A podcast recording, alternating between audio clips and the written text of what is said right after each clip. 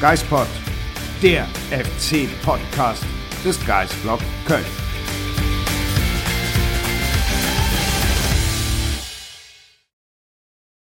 Es ist vollbracht. Der erste FC Köln kann doch noch gewinnen, Marc. Und du musst erst das Derby verpassen, damit der erste FC Köln einen Sieg einfährt, habe ich das Gefühl. Ja, herzlich äh, willkommen beim Geistpod zurück beim Geistpod. Ich freue mich wirklich sehr, dass wir heute das erste Mal wieder über drei Punkte sprechen können, seit einer sehr, sehr langen Zeit.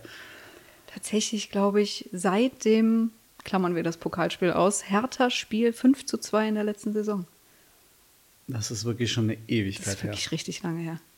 Aber jetzt ist es soweit und es hätte kein schönerer Sieg sein können, finde ich.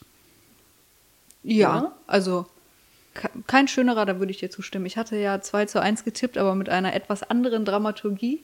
Jetzt muss ich aber sagen, so wie es gelaufen ist, war es mir dann doch ganz recht, weil der FC so dominant war. Aber da kommen wir, denke ich, gleich noch dazu. Du hast das Derby verpasst. Aus welchem Grund nochmal?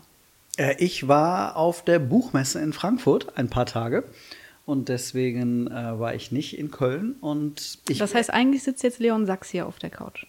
Eigentlich, ja, ich habe mich mittlerweile wieder transformiert. also okay. mittlerweile bin ich wieder ganz normal Marc Merten, aber ja, ich war in den letzten Tagen ein bisschen häufiger Leon Sachs, äh, bin aber rechtzeitig zumindest wieder auf der Couch gewesen zu Hause, äh, sodass ich das Derby quasi gerade rechtzeitig anmachen konnte, als es dann losging. Da war ich dann aus Frankfurt zurück, aber während ich das dann natürlich auf der Couch nur aus der Ferne verfolgt habe, du warst im Stadion mit Martin, ihr beide wart auf der Pressetribüne. Und meine erste Frage ist natürlich, äh, wie war denn die Stimmung? Und zwar vor dem Spiel genauso wie dann nach dem Spiel? Die Stimmung war sensationell. Also, du hast gesagt, du warst dann pünktlich da. Du hattest ja dann sogar noch sechs Minuten länger Zeit, weil das Spiel ein bisschen später losging.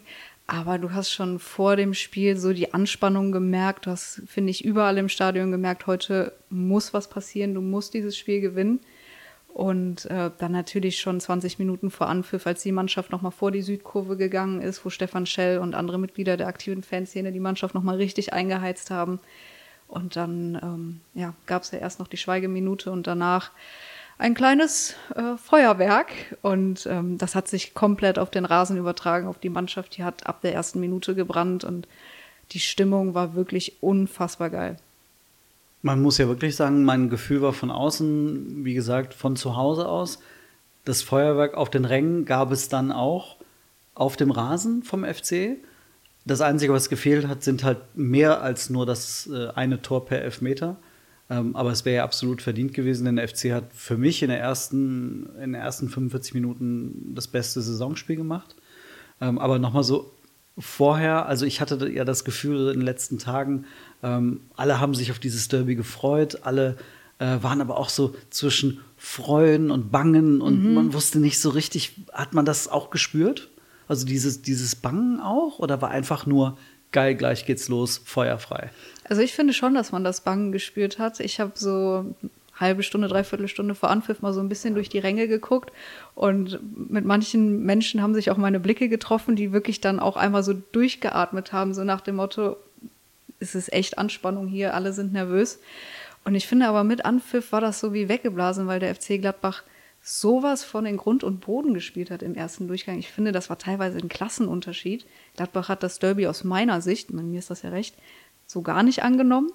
Und der FC hat komplett das Herz auf den Platz gelassen und finde ich endlich wieder den Baumgart-Fußball gespielt, der sie so lange so erfolgreich gemacht hat. Würde ich genauso sagen, was ich zu Hause wahrgenommen habe, wie es äh, wie es wirklich auch übermittelt wurde. Also ähm, Baumgart wirkte schon angespannt vor dem Spiel. Er hat, glaube ich, so im, im Interview mit The Zone vor dem Spiel wirkte er recht locker und, und befreit, aber ich war mir nicht sicher, so wie wir ihn kennen, ob das nicht so ein bisschen gespielt war. Wenn ich dann an die Bilder nach dem Spiel denke, da kommen wir bestimmt gleich noch drauf zu sprechen, äh, war Baumgart doch sehr angespannt und unter Druck.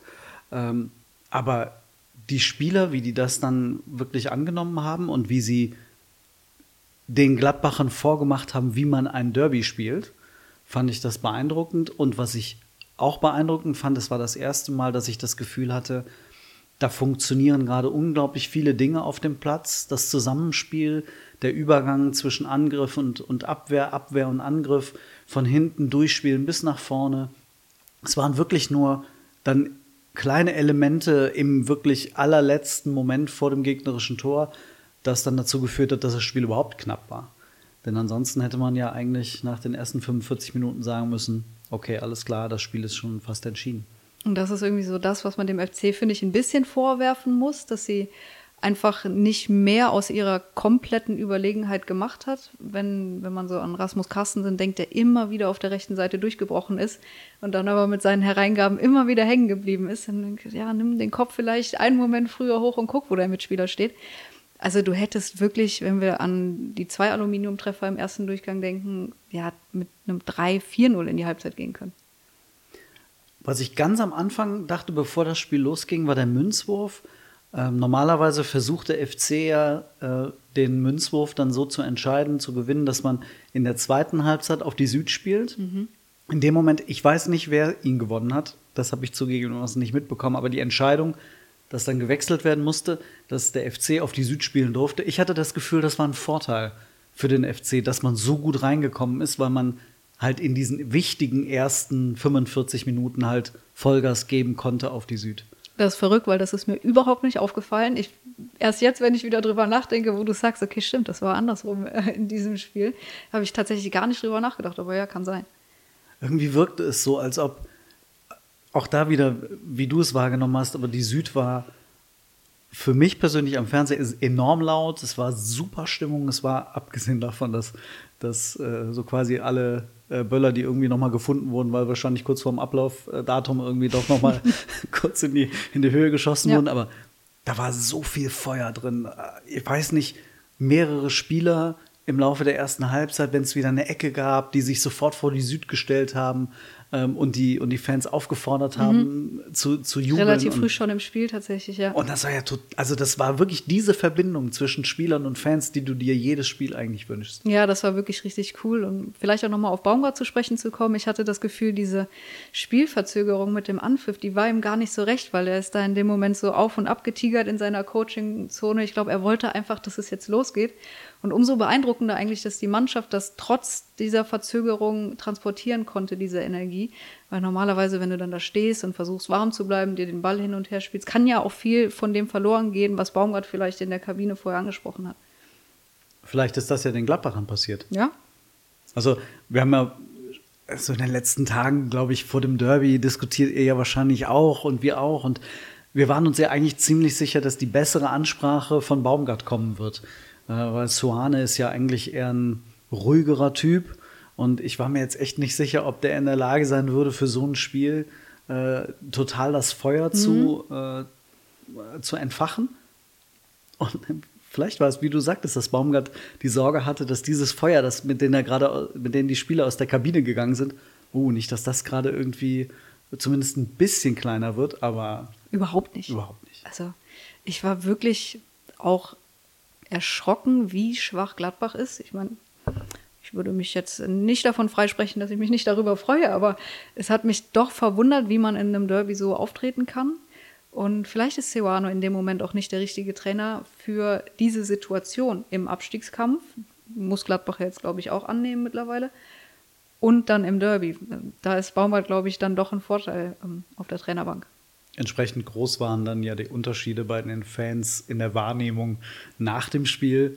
Ähm, aber bis dahin, wenn man so auf das Spiel dann schaut, die ersten 45 Minuten, also dieses Durchspielen vom FC war einfach sehr, sehr gut Positionsspiel. Die sind immer wieder aus dem Druck der Gladbacher problemlos entkommen, ähm, haben sich richtig viel und häufig gerade über die rechte Seite mit Carsten und Meiner freigespielt. Ähm, und trotzdem brauchte es dann wieder diesen einen Moment, in dem man da steht. Ah, Elfmeter, ja, nein, Handspiel, ja, nein, VAR, ja, nein. Weil die Chancen nicht genutzt wurden, aber trotzdem dann, Aitikin war dann der richtige Schiedsrichter dafür. Ne? Auf jeden Fall, auch so einen erfahrenen Schiedsrichter ins Derby zu schicken, ist ja genau richtig, auch wenn der VAR zweimal eingreifen musste, weil Aitekin die Situation in dem Moment falsch bewertet hatte. Also das gehört ja nun mal auch dazu. Aber dafür ist der VAR ja da. Und als ich dann die Szene von Kone mit dem Handspiel am Bildschirm gesehen habe, war eigentlich sofort klar, ja gut, dann, wenn das pfeift, dann ist es jetzt Elfmeter. Und dann Florian Kainz. Ich musste an den Elfmeter gegen Frankfurt denken, den er so sicher verwandelt hat. Wo er sich beim Anlaufen noch umentschieden hatte. Ja. Äh, und dann ähm, total sicher verwandelt. Mhm. Mir ist im Übrigen da erst bewusst geworden, als ich die Aufstellung angeschaut habe, dass wieder ich aus irgendeinem Grunde verdränge ich, dass Omlin nicht fit ist. Ich habe tatsächlich im Elfmeter in der Situation erst gedacht, Moment, wer steht denn da überhaupt im Tor? Verdammt. Also, ja, vielleicht war meine Op Vorbereitung auf das Derby nicht 100% optimal, zumindest was den Gegner angeht. Aber, Aber das war ja auch okay, weil du warst ja nicht vor Ort. Richtig. Und was Martin, unser Kollege, mir kurz vor dem Elfmeter erzählt hatte, dass äh, Florian Kainz beim Abschlusstraining, weil er war vor Ort, ähm, Elfmeter tatsächlich geübt hatte und alle bis auf einen oben rechts geschossen hat. Und er hat zu mir gesagt, ja, der schießt jetzt oben rechts. Und so war es dann auch. Und das war dann eigentlich ziemlich cool. Nur beim zweiten Elfmeter hatte er dann eine andere Idee. Aber da kommen wir vielleicht da dann gleich. Kommen wir vielleicht gleich nochmal drauf. Ich habe mir Statistik notiert. Oh, Sonjas Statistik. Äh, wir sollten Teil. dem Ganzen mal einen Namen geben. Ja, irgendwie schon. An dieser Stelle wollen wir noch mal kurz unterbrechen, denn wenn ihr nach dem Derby-Sieg so richtig Lust habt, euch mal was zu gönnen, hat unser Geistpod-Partner Phantasialand da was für euch. Absolut. Wir haben euch ja Fantissima schon mal vorgestellt, Deutschlands erfolgreichste Dinnershow. Und wenn ihr Lust habt auf eindrucksvolle Showacts und eine kulinarische Reise durch die verschiedenen Welten des Phantasialand, dann seid ihr bei Fantissima genau richtig. Schaut auf jeden Fall rein. Das klingt auf jeden Fall nach der Dinnershow für Derby-Sieger. Absolut, gerade nach dem Spiel am Sonntag. Wenn ihr weitere Informationen haben wollt, klickt einfach in die Show Notes. Hm. Aber ich mache das eigentlich auch nur gerne, wenn der FC gewonnen hat, muss ich zugeben. Aber wie es der Zufall so will, hat, habe ich, ich möchte nicht von mir in der dritten Person sprechen, auch wenn es gerade was passiert wäre, habe ich letzte Woche während der Länderspielpause eine Geschichte geschrieben mit dem etwas reißerischen Titel Ist das FC-System entschlüsselt? Und habe darin mal aufgeführt, dass der FC deutlich weniger intensiv in der bisherigen Saison presst. Also der FC hat im Schnitt diese Saison über 13 Pässe des Gegners zugelassen, ehe sie vorne angelaufen sind. Gegen Leverkusen lag der Wert sogar bei 27, was ich unfassbar finde. Der PPDA-Wert. Der PPDA-Wert, ja, um das einmal kurz zu erklären für die, die nicht wissen, was der PPDA-Wert ist. Und ähm, in der ersten Saison unter Steffen Baumgart lag dieser Wert bei 8 in der zweiten Saison bei 10,75 und jetzt bisher halt bei 13,92. Und jetzt gegen Gladbach lag er wieder bei 8,8. Die sind extrem hoch Die sind angelaufen. extrem hoch angelaufen. Immer Den Dreieraufbau von Gladbach sofort attackiert, teilweise mit vier Mann. Also die hatten richtig Bock auf dieses Derby und die wollten Gladbach sofort unter Druck setzen und sofort zeigen, hey, das hier ist unser Stadion. Und das Anlaufen lief besser gegen diesen Dreieraufbau als später dann gegen die Viererkette. Ja, auf jeden Fall. Und dann musste man sich zwar, zwar nochmal umstellen ähm, und das hat das irgendwann später wieder besser geklappt, aber ähm, da hat offensichtlich Baumgart Gladbach entschlüsselt und nicht umgekehrt. Aber die Frage ist, warum haben sie das jetzt gegen Gladbach geschafft und in den Spielen zuvor nicht? Ist das auch jetzt äh, der Aufstellung geschuldet, dass der FC mit Martel und Jubicic auf der 6 gespielt hat? Jubicic ist dann in der Regel immer mit nach vorne gerückt. Oder dass Waldschmidt auf der 10 gespielt hat. Was glaubst du, woran liegt das? Also grundsätzlich, ich kann jetzt nicht sagen, was das, was dieses Pressen, warum das so gut geklappt hat, weil das ist ja ganz häufig, ich will jetzt nicht sagen, fast Mann gegen Mann mit quasi dem Orientieren Richtung den Räumen, dass man die Pässe zustellt, aber da hat ja jeder ganz klar dann entsprechend die, die Anlaufpositionen, um den Druck auszuüben. Das kann man eigentlich gegen fast jedes System machen. Äh, ich glaube, das Entscheidende ist dann, dass du es schaffst, die Pässe dann ins Zentrum oder dann ähm, an die Mittellinie zu verhindern. Mhm. Und das haben sie einfach super gemacht.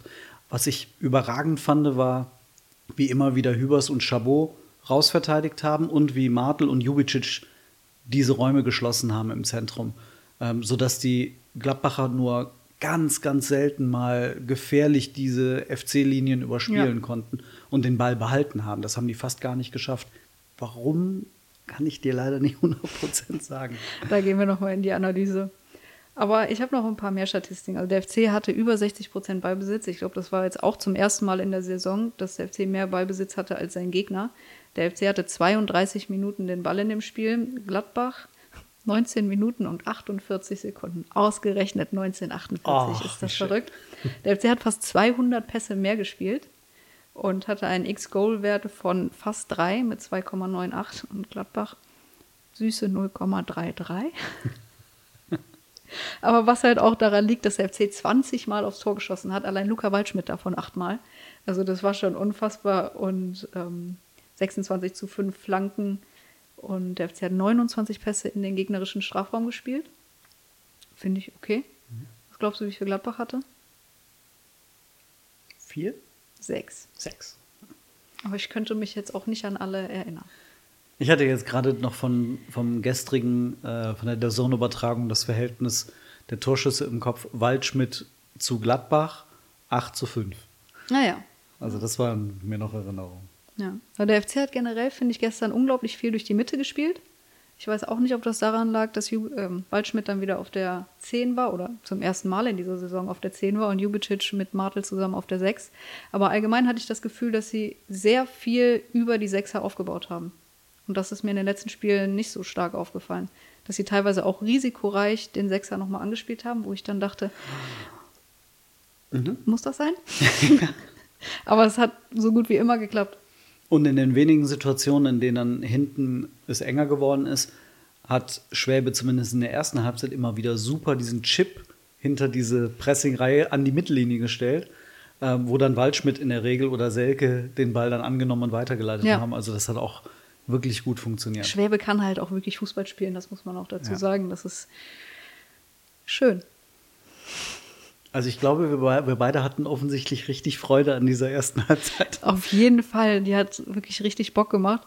Auch wenn ich jetzt nach dem 3 zu 1 Derby-Sieg sagen muss, es ist ja jetzt nicht alles wieder gut, was die letzten Wochen nicht so gut war. Also du hast halt von den drei Toren wieder zwei durch Elfmeter erzielt. War ja vorher von den vier Toren, die sie bis dato erzielt hatten, auch ein Elfmeter und ein Standard dabei. Nur das Tor von Waldschmidt war wieder herausgespielt.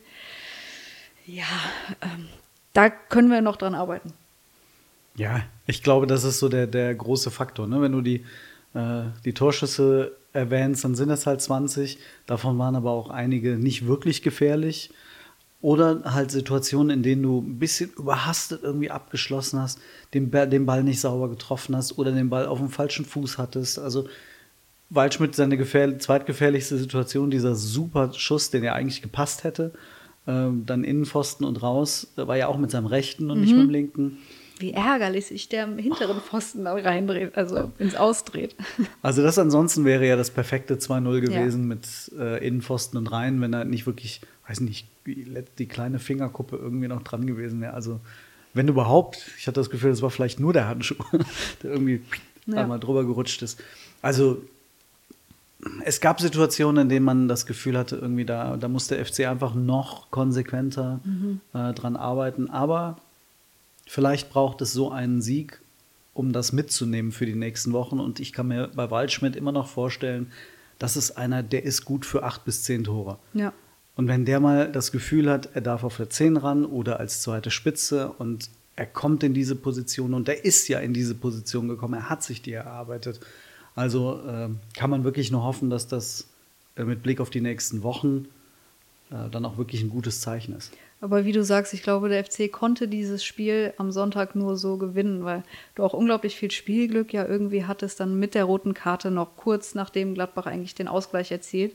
Das kann ja dann auch komplett in die andere Richtung kippen und dann spielst du die beste Halbzeit seit weiß ich nicht wie lange und verlierst dann das Ding doch. Also die rote Karte hat da, glaube ich, schon ähm, die Tür so ein bisschen weiter aufgemacht zum Sieg und dann natürlich dass Nikolas da den Zentimeter vor die Linie springt oder lass es zehn Zentimeter gewesen sein und dieser wirklich, sorry, keins, aber kläglich geschossene Elfmeter wiederholt wird. Da ist schon viel Gutes für den FC zusammengekommen. Also bei diesem zweiten Elfmeter, da bin ich dann sehr froh, dass ich auf der Couch gewesen bin. Da durfte ich machen, was ich da dann gemacht habe. Das hätte ich mich auf der Pressetribüne nicht getraut da durfte ich dann ausrasten in dem Moment. Mhm. Ich habe noch überlegt, wird es jetzt wirklich wieder Keinzi sein? Schießt er dann in dieselbe Ecke oder schießt er sich, schießt er das Ding nach links? Oder versucht er einfach zur Sicherheit das Ding in die Mitte zu schießen, aber dann nicht zu lupfen und oh, da konnte man einfach nur von Glück sagen, korrekte Regelauslegung, Altekin und sein Kollege alles richtig gemacht. Alles gut. Er war auch komplett erleichtert hinterher unten in der Mixzone, dass er nochmal schießen durfte. Er hat auch gesagt, nee, war für mich gar keine Frage, dass ich äh, den Ball nicht nochmal nehme. Davy hat zwar gefragt, aber ich wollte schon nochmal schießen. Und er hat halt gesagt, ich hätte niemals gedacht, dass in einem Derby beim Stand von 1 zu 1 der Torhüter stehen bleibt. Ja. Okay. Ja. Und dass das sehr ungewöhnlich sei. Und, ähm, ja. Und dann so ein junger Bursche. Aber er hat dann auch gesagt, äh, sieht natürlich blöd aus, wenn er dann stehen bleibt. Ja. Ja. Richtig. Ja. Ansonsten, du hast die rote Karte noch angesprochen, muss man ja überhaupt nicht diskutieren, war ja am Samstag dasselbe. Ähm, Grifo gegen genau. Gamboa, Und glaub ich. Da muss man aber dann halt in dem Fall sagen, beide Szenen wären eigentlich rot gewesen und in dem Fall hat Aitikine dann auch richtig entschieden nach Ansicht der Bilder. Ja, aber Aitekin erklärt es ja auch gut. Er sagt, ich kann ja jetzt nur das bewerten, was ich hier sehe. Natürlich gibt es die Diskussion, warum gab es die rote Karte am Samstag nicht. Aber ich bin ja hier. Und das ist jetzt mein Job. Und ich kann jetzt nicht sagen, oh, gestern gab es dafür keinen, also das macht ja keinen Sinn. Und da brauchst du dich als Gladbacher dann auch nicht drüber aufregen. Genauso wenig wie bei dem Elfmeter, der wiederholt wird. Zum Glück, und da muss ich auch sagen, Hut ab, Seoane, der dann auch überhaupt nicht diskutiert hat und auch gesagt hat, alle wichtigen Entscheidungen wurden am Ende richtig getroffen in diesem Schiedsrichterteam. Also auch äh, in dem Fall auch mal Respekt vor dem gegnerischen Trainer, denn das sagt auch nicht jeder. Äh, und in dem Fall weiß er, Kone musste vom Platz. Beide Elfmeter waren richtig in der Konsequenz, auch die Wiederholung. Und das Bizarre ist ja, dass man sich als äh, FC-Fan in dem Moment fühlt, dass man eigentlich bevorteilt wurde. Ja. Aber eigentlich wurden einfach nur alle Situationen richtig ausgelegt. Ja, stimmt. Ja. Ah, komisches Gefühl. Aber zum Glück hat Waldschmidt das dritte dann noch gemacht. Was hast du jetzt für ein Gefühl nach dem Derby? Oder wie war dein Gefühl gestern nach dem Spiel? Erleichterung. Erst einmal einfach nur Erleichterung, weil dieser Sieg so viel für mich persönlich jetzt mit, wenn ich auf den FC blicke, verändert. Also da ist erstmal die Tabelle. Du bist einfach jetzt bis auf Platz 11 wieder mit drei Punkten dran. Ähm, das heißt, du bist zurück in, der Liga nach einer langen Zeit ohne Sieg. Dann macht Keins ein gutes Spiel und trifft zweimal. Waldschmidt ist zurück mit einem Tor. Jubicic hat wieder viel besser gespielt. Jubicic war mal viel besser. Und vielleicht sogar die Situation, dass du jetzt mal eine Formation vielleicht gefunden hast, wenn du mal von Verletzungen verschont bleibst. Und unabhängig davon, was jetzt gegen Leipzig passiert, aber du hast jetzt eine Situation mit mehr Selbstbewusstsein und einem neuen Vertrauen in deine eigenen Stärke, sodass du damit erstens nach Leipzig, dann nach Lautern, aber dann in diese ganz wichtigen Spiele gehen kannst, die dann folgen. Insofern ähm, einfach mal Ruhe bewahren, aber mit einem richtig guten Gefühl. Ich Ja. weiß nicht, wie sieht es bei dir aus? Ich hatte so nach dem Spiel, ich, ähm, ich gehe immer ganz gerne zu Fuß nach Hause nach dem Spiel, um noch so ein bisschen ähm, Zeit für mich zu haben und das alles nochmal Revue passieren zu lassen. Und dann hatte ich ein bisschen Musik gehört und dann lief von Elton John I'm Still Standing. Und das fand ich irgendwie ganz passend für den FC, so nach dem Motto, hey, wir sind immer noch da, also trotz sieben Spielen ohne Sieg und sechs Niederlagen. Aber ich hatte auch irgendwie das Gefühl, oder ich hatte mir gewünscht, dass es sich anders anfühlen würde. Ein Sieg im Derby nach sieben Spielen ohne Sieg. Irgendwie noch ein bisschen befreiter und noch euphorisierter. Aber so diese Euphorie hatte ich irgendwie gar nicht, weil mir auch bewusst war, ja, okay, du hast jetzt dieses Spiel gewonnen, aber du hast immer noch nur vier Punkte, du bist 16. Und du musst jetzt halt nachlegen. Also du kannst jetzt nicht dich auf diesem Derby-Sieg ausruhen. Ist, wie Steffen Baumgart gesagt hat, das war jetzt erst der Anfang. Und ich hoffe, aber ich bin da auch relativ überzeugt davon, dass die Mannschaft das ähnlich sieht. Ich fand, Entschuldigung, auch die Feierlichkeiten jetzt nicht überschwänglich nach dem Spiel. Da hat man schon nach anderen Derby-Siegen, glaube ich, ausgelassener gefeiert. Und auch die Spieler waren hinterher in der Mixzone total reflektiert, eigentlich, was das angeht. Deswegen Euphorie gar nicht so groß, aber wie du sagst, Erleichterung auf jeden Fall. Was würde dir, oder kann man fragen, was dir noch gefehlt hat, vielleicht zum perfekten Derby am Sonntag? Oder wäre das eigentlich nicht wirklich möglich gewesen, wie das, wie, wegen dieser Gesamtkonstellation? genau, ich glaube, es war das perfekte Derby für den Moment, aber der Moment kann halt nur der Anfang sein, weil die sieben Spiele zuvor sind halt gespielt und der eine Punkt stand halt nach sieben Spielen. Und das musst du jetzt halt erstmal wieder aufholen. Du bist ja immer noch hinten dran. weil du fährst jetzt nach Leipzig und du hast in der Bundesliga drei andere direkte Duelle im Tabellenkeller. Also im Zweifel bist du wieder Vorletzter nächsten Spieltag. Und dann kommt aber die Zeit, ich habe das auch nochmal äh, mir aufgeschrieben, du hast natürlich jetzt innerhalb der letzten, der nächsten sechs Bundesligaspiele hast du Leipzig und Bayern, aber du hast eben auch Augsburg, Bochum, Darmstadt und Mainz. Ja. Und dann kann man nicht anderes sagen als, ja, ne, die ersten acht Spiele, wir haben immer über das Programm gesprochen.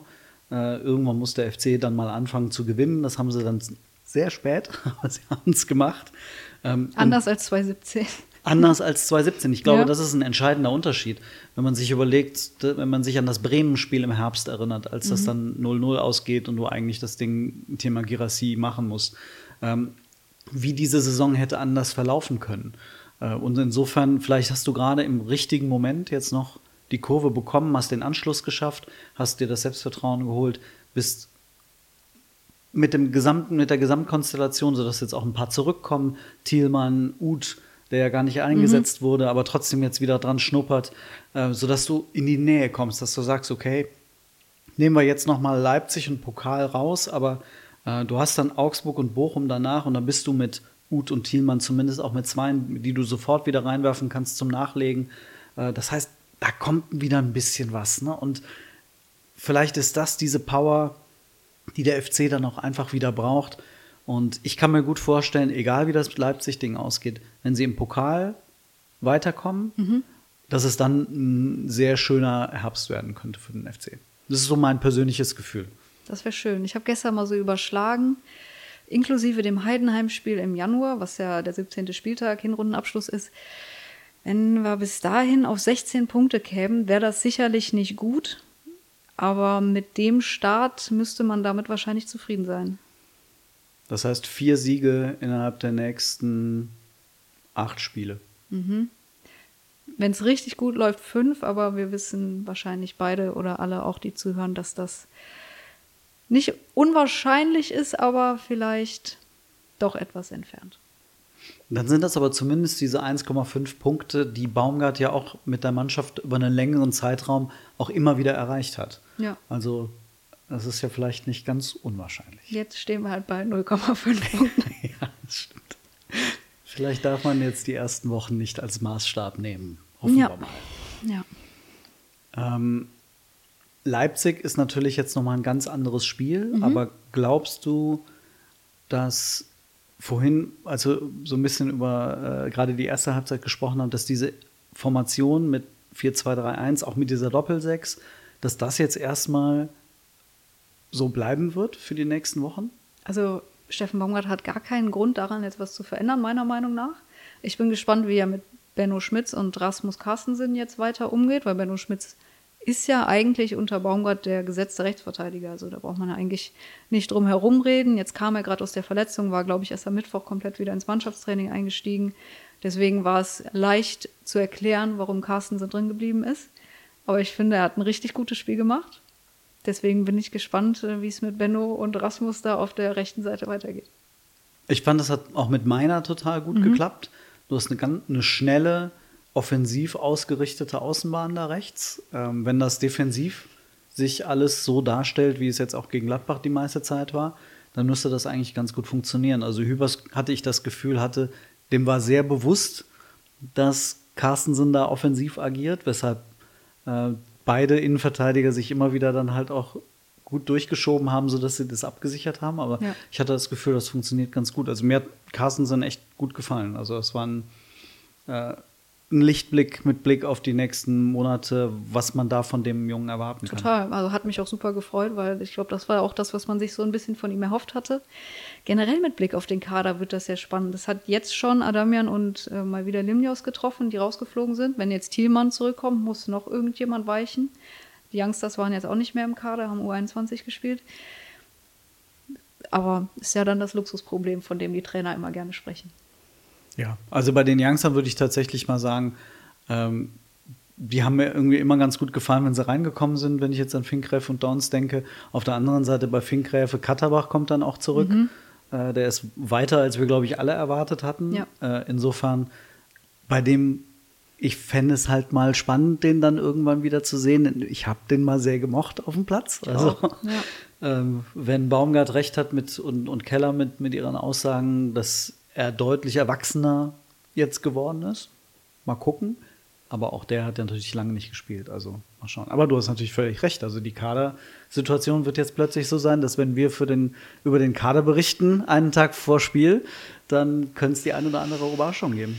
Ja, und ich hoffe ganz ehrlich, dass das so bleibt und sich jetzt nicht wieder der Reihe nach die Spieler verletzen. Mhm. Das wäre doch schön. Definitiv.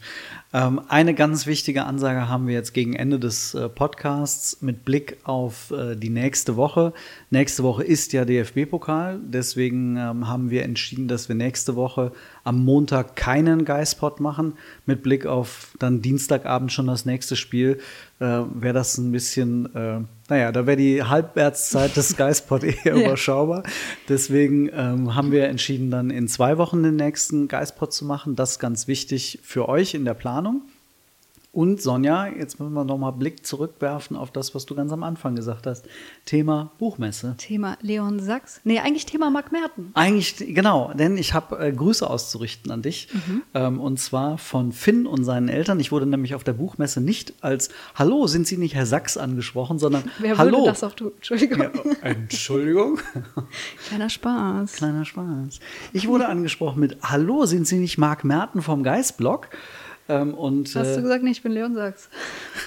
das habe ich natürlich nicht gesagt. Ich habe mich als in meinen beiden Identitäten mhm. geoutet und habe äh, dann natürlich mit äh, Finn und seinen Eltern gesprochen, beziehungsweise mit seinem Vater.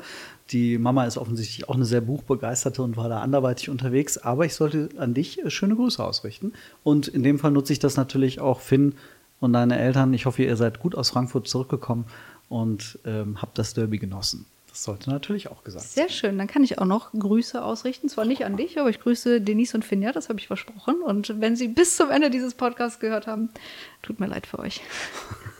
Ich fand den Podcast, also jetzt haben wir wirklich wieder eine richtig gute Stimmung. Nach Wochen des, wir wissen nicht, wie wir negativ über den ersten FC Köln noch anders sprechen sollen und immer wieder negativ äh, oder die, die Niederlagen analysieren. Jetzt können wir endlich mal wieder positiv über einen Podcast sprechen. Deswegen gehe ich da über den ersten FC Köln in einem Podcast sprechen. Podcast. Deswegen gehe ich jetzt fest davon aus, dass alle wirklich bis zum Schluss gehört haben. Also hier ging es um einen Derby-Sieg, Sonja. Das stimmt. Und wer ist schuld daran? Der Geistblock und die Positivwoche. Natürlich, selbstverständlich. Wir haben alles getan. Oder? Fast. Fast. Aber ich meine, wir haben auf der einen Seite positiv berichtet und auf der anderen Seite ein großes Interview mit Christian Keller gehabt. Stimmt. In dem wir ihn dann auch mal ins Kreuzverhör genommen haben, aber das gehört sich ja dann in dem Moment auch so. Also da müssen wir uns auf das verlassen, was er sagt. Ja, und ja, also ohne das Interview jetzt nochmal neu aufrollen zu wollen, aber ich fand, es war ein sehr äh, reflektiertes Interview auch von ihm, der sich der absolut der Kritik gestellt hat, die in den letzten Wochen auf ihn eingeprasselt ist. Also wer es noch nicht gelesen hat, ihr findet es noch beim Geistblog. Ja, total ehrliche Worte von ihm, gut einordnend. Das kann er halt dann auch, das hat man ja an der Mitgliederversammlung auch gesehen. Also da stellt er sich dann auch der Kritik und ähm, äußert sich entsprechend. Also genau, schaut auf jeden Fall noch mal rein. Dann, okay, dann hören und sehen wir uns in 14 Tagen wieder. Genau, in 14 Tagen. Habt äh, eine gute Zeit und vor allem hoffen wir jetzt mal auf ein gutes Ergebnis in Leipzig und dann natürlich das Weiterkommen im DFB-Pokal. Macht's gut. Bis dann.